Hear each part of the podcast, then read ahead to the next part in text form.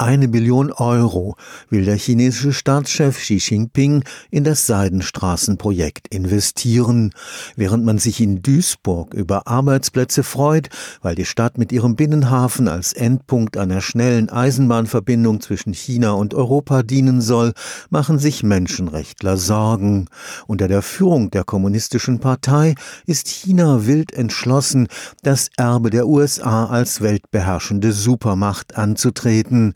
Die Europäer aber sind hin und her gerissen zwischen ökonomischen Interessen und der Verteidigung demokratischer Werte, beklagte am vergangenen Donnerstag ein ausgewiesener China-Experte auf den International Days des Karlsruher Instituts für Technologie. Für aufgeregte Diskussionen vor allem unter den anwesenden chinesischen Studierenden sorgten die Thesen von Dr. Manuel Vermeer. Der Sinologe betreibt seit 30 Jahren eine Beratungsagentur für den asiatischen Raum.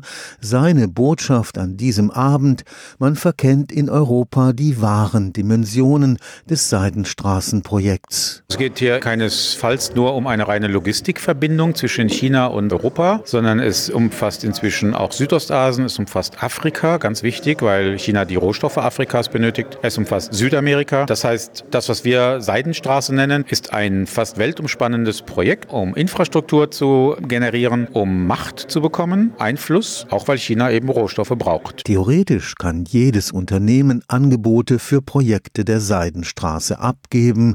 In der Praxis werden chinesische Firmen bevorzugt. Also eine deutsche Firma, die sagt, ich investiere entlang der Seidenstraße in ein chinesisch dominiertes Projekt, geht extrem hohe Risiken ein, zu denen ich per se keinem, schon gar keinem Mittelständler raten kann. Für den Experten hätte ein einiges Europa durchaus Chancen, ein Gegengewicht zum chinesischen Imperialismus zu stellen. Wir müssten uns in Europa einmal zusammensetzen und überlegen, wie gehen wir mit dem Problem um. Solange aber die Chinesen unsere Staaten auseinandertreiben können, solange sie den Briten durch Brexit jetzt andere Angebote machen können als uns, den Ungarn mit Herrn Orban, den Tschechen, jetzt auch Italien als erstes G7-Land involviert in neue Seidenstraße. Solange werden wir nicht zu einem Konsens kommen. Wir können das kritisieren, die imperiale Macht, früher von West, jetzt in Zukunft vielleicht von Ost. Aber solange wir nichts dagegen tun, solange wir wie das Kaninchen vor der Schlange sitzen und denken, oh mein Gott, die gelbe Gefahr kommt und das ohne jegliche Kenntnis über die Situation, und das erlebe ich bei sehr vielen Politikern leider auch, solange wird sich da nichts ändern. Auf den Karlsruher International Days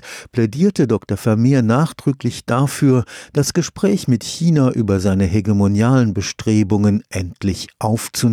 Wir brauchen eine China-Strategie in Berlin, wir brauchen eine in Brüssel und die muss so konzise sein, sein und auch durchaus, das ist meine Meinung, unsere Moral und ethischen Werte beibehalten, dass wir den Chinesen da etwas entgegensetzen. Und dann können wir mit ihnen reden. Momentan reden wir gar nicht mit ihnen über diese Dinge. Stefan Fuchs, Karlsruher Institut für Technologie.